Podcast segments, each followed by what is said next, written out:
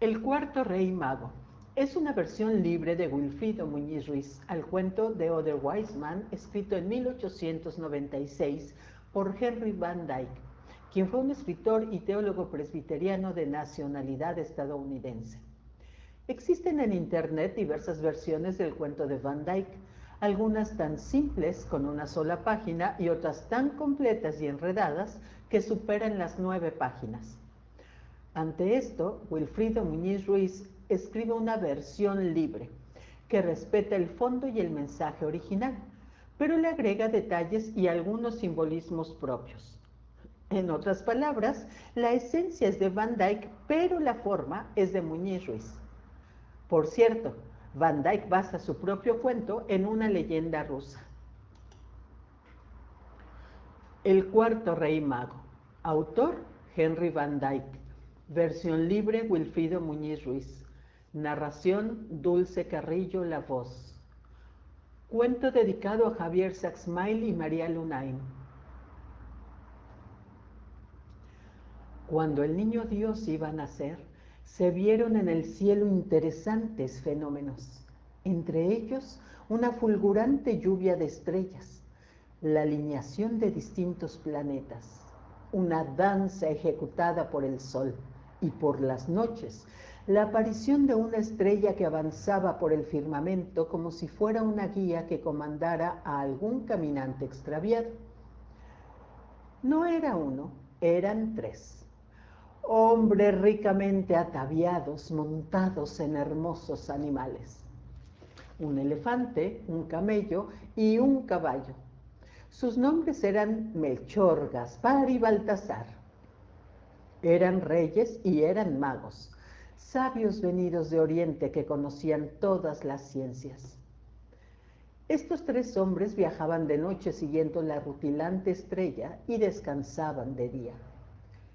En aquel momento se encontraban en un templo de altos muros y siete pisos, denominado Sigurat de la ciudad de Borsipa. Realmente el Sigurat de Borsipa fue el punto de encuentro de los tres reyes y un par de días esperaron por un cuarto hombre, quien también era rey, que también era mago. Se llamaba Artaban. Los cuatro se habían dado cita en aquel lugar para emprender juntos el viaje más importante de sus vidas un viaje que los llevaría a rendir tributo y adoración a un nuevo rey anunciado por los libros sagrados, por los astros y por las tradiciones. Hallaréis un niño envuelto en pañales y acostado en un pesebre, y ese niño es Dios mismo hecho humano, afirmaban las profecías. Los cuatro llevarían regalos al recién nacido Melchor llevaría incienso, porque el niño que nacería era Dios, y a los dioses se les honra con incienso. Gaspar llevaría oro, porque el niño era rey, era el rey de reyes, y a los reyes se les obsequia con oro.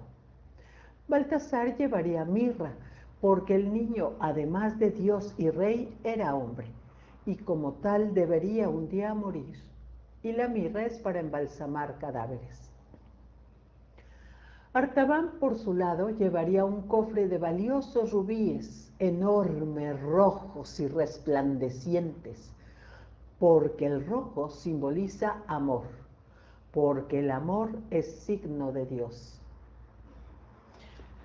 La estrella ya sigue su camino, tenemos que avanzar, dijo Melchor.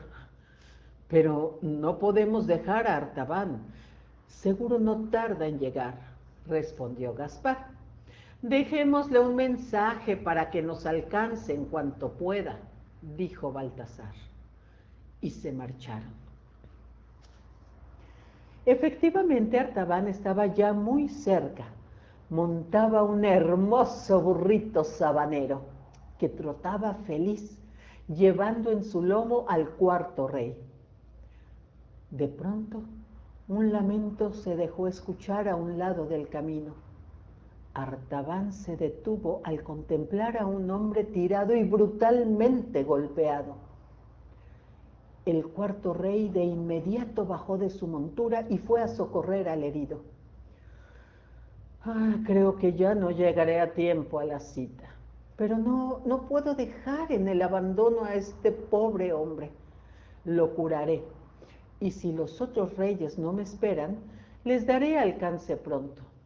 De todas formas, solo debo seguir el camino de la estrella, pensó. Días más tarde, cuando el herido se restableció, Artaban se enteró que el hombre había sido asaltado y que había perdido cuanto tenía. Realmente no sé si agradecerte que me hayas salvado. Tal vez era preferible estar muerto a, enfrentar los problemas que me esperan, dijo el hombre. Pero si solo es dinero lo que te preocupa, no te preocupes más. Aquí en este cofre llevo suficientes joyas. Son para un regalo, pero puedo darte una si el hacerlo te hace bien. Artaban se despidió del hombre que ahora lucía feliz y continuó su camino. No obstante, antes de poder dar alcance a los tres reyes magos, vio a una mujer encadenada de uno de sus tobillos y amarrada de las manos. Era prisionera de unos mercaderes que la estaban vendiendo como esclava. Artaban pensó, nadie debe ser esclavo de un semejante. La compraré y le daré libertad. Así, tomando otro rubí del cofrecillo, compró a la esclava y a varios esclavos más. Les dio la libertad y siguió su camino. Esta vez ya no me detendré, pues ya me he demorado mucho y estoy acabando con las joyas del cofrecillo. Pero, ¿cómo podía seguir mi camino dejando dolor a mi paso? Pensaba Artaban mientras apuraba su burrito para llegar cuanto antes. No obstante, conforme avanzaba, el rey se iba encontrando gente que necesitaba ayuda y él no podía seguir adelante si no se detenía a ayudar. Así, poco a poco se iba retrasando en su viaje. Un día la estrella dejó de brillar y Artaban se sintió perdido. Ahora ya no tenía guía. Por más que intentó, no pudo alcanzar a los tres reyes magos que se le habían adelantado. Analizaba las profecías, preguntaba, avanzaba, se detenía y ayudaba a quienes se lo pedían o a quienes se encontraran en problemas y continuaba su búsqueda. Un año después de iniciado su peregrinar, Artaban llegó a Belén, pero grande fue su sorpresa al encontrar no al niño Dios, que por esos tiempos ya estaba en Egipto, sino un verdadero caos. Se escuchaban gritos desgarradores por toda la ciudad y por las calles corrían ríos de sangre. Vio entonces soldados que arrancaban a las madres a sus hijos más pequeños y a golpe de espada eran decapitados. Indignado Artaban gritó a los soldados que se detuvieran, pero estos sin hacerle caso seguían matando pequeños inocentes. Artaban gritó entonces, déjenlos, les compro su vida con rubíes valiosísimos. Y entregó un rubí por cada niño que pudo salvar. Al final, solo le quedó un rubí, el más grande y más valioso, que se apresuró a esconder entre sus ropas. En ese momento llegó el centurión y al darse cuenta de lo que pasaba, ordenó, Entréguenme esos rubíes. Se los llevaré al emperador como gran presente. Y sigan matando niños, que entre ellos debe estar al que estos llaman rey. Y a ti, que no sé quién seas, irás a la cárcel por oponerte a los deseos y las órdenes del gran Nerón. De esta manera Artaban siendo rey y siendo sabio, fue condenado a 30 años de prisión por haberse osado a entorpecer la matanza ordenada por el emperador. Artaban estaba desesperado, sobre todo desilusionado.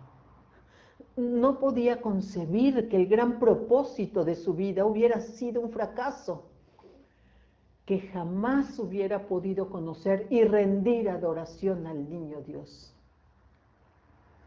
Pero un día, poco antes de cumplir la totalidad de su sentencia, acaso porque lo veían muy enfermo y quisieron ahorrarse los gastos de atenderlo y enterrarlo cuando muriera, decidieron darle la libertad.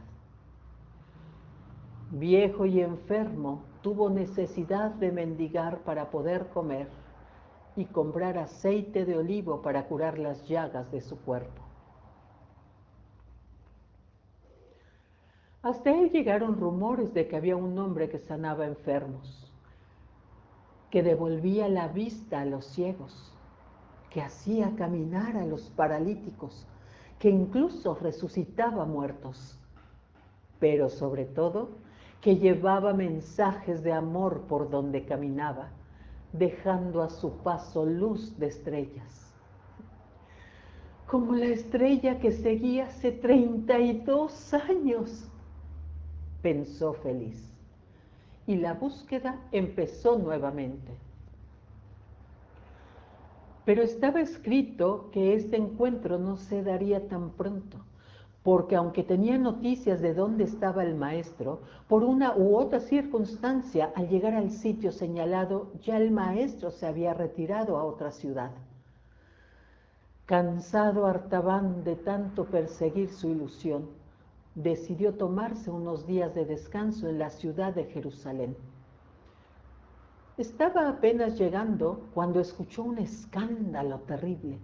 Vio una multitud que gritaba furiosa a la vez que se arremolinaba en torno a un hombre que venía cargando una cruz. Lo escupían, lo azotaban, lo insultaban. Entonces recordó las profecías y entendió que ese hombre, completamente ensangrentado, coronado de espinas y que acababa de caer a tierra, era su niño Dios tan buscado. Recordando que aún escondía entre sus ropas el último rubí de su cofrecillo, Artaban lo sacó y corrió a su encuentro para entregárselo.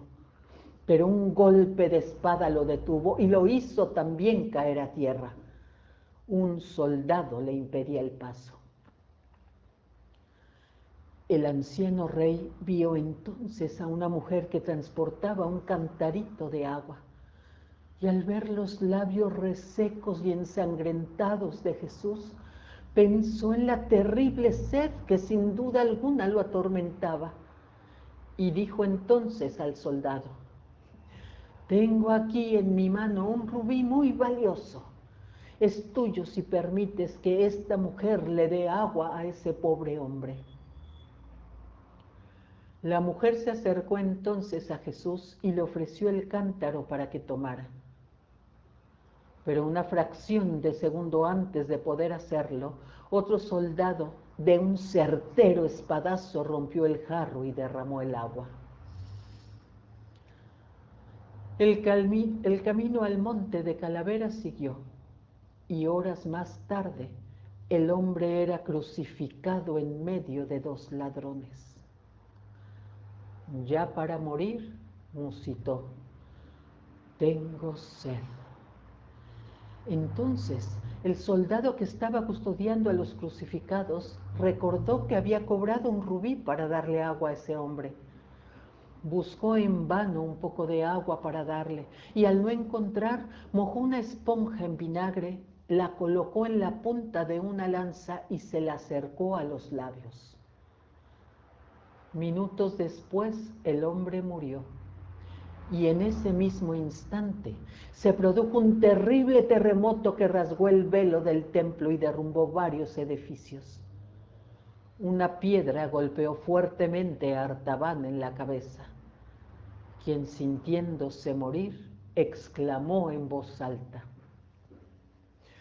Perdóname, Señor, Dios nuestro, perdóname por haber olvidado que tú debes ser en primer lugar y por sobre todas las cosas. Yo pequé porque en lugar de llegar a adorarte, me perdí en asuntos mundanos. Ten piedad de mí. En ese momento una voz resonó en el ambiente, aunque solo pareció escucharla el cuarto rey. Ven a mí, bendecido de mi Padre, porque tuve hambre y me diste de comer, porque tuve sed y me diste de beber, porque estuve enfermo y me curaste, porque estuve preso y me visitaste, porque me viste desnudo y me vestiste. Ven a disfrutar a mi lado en el paraíso. Verdaderamente sorprendido, Artaban preguntó, ¿yo, Señor? ¿Me confundes? ¿Cuándo hice todas esas cosas por ti? En verdad, en verdad te digo, contestó el maestro, que todo lo que hiciste por tus semejantes, lo hiciste por mí.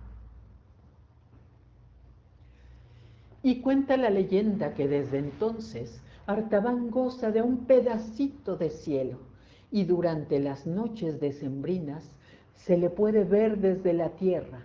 Es la estrella que va un poco atrás de las tres estrellas que van juntas y que todos los niños identifican como los reyes magos.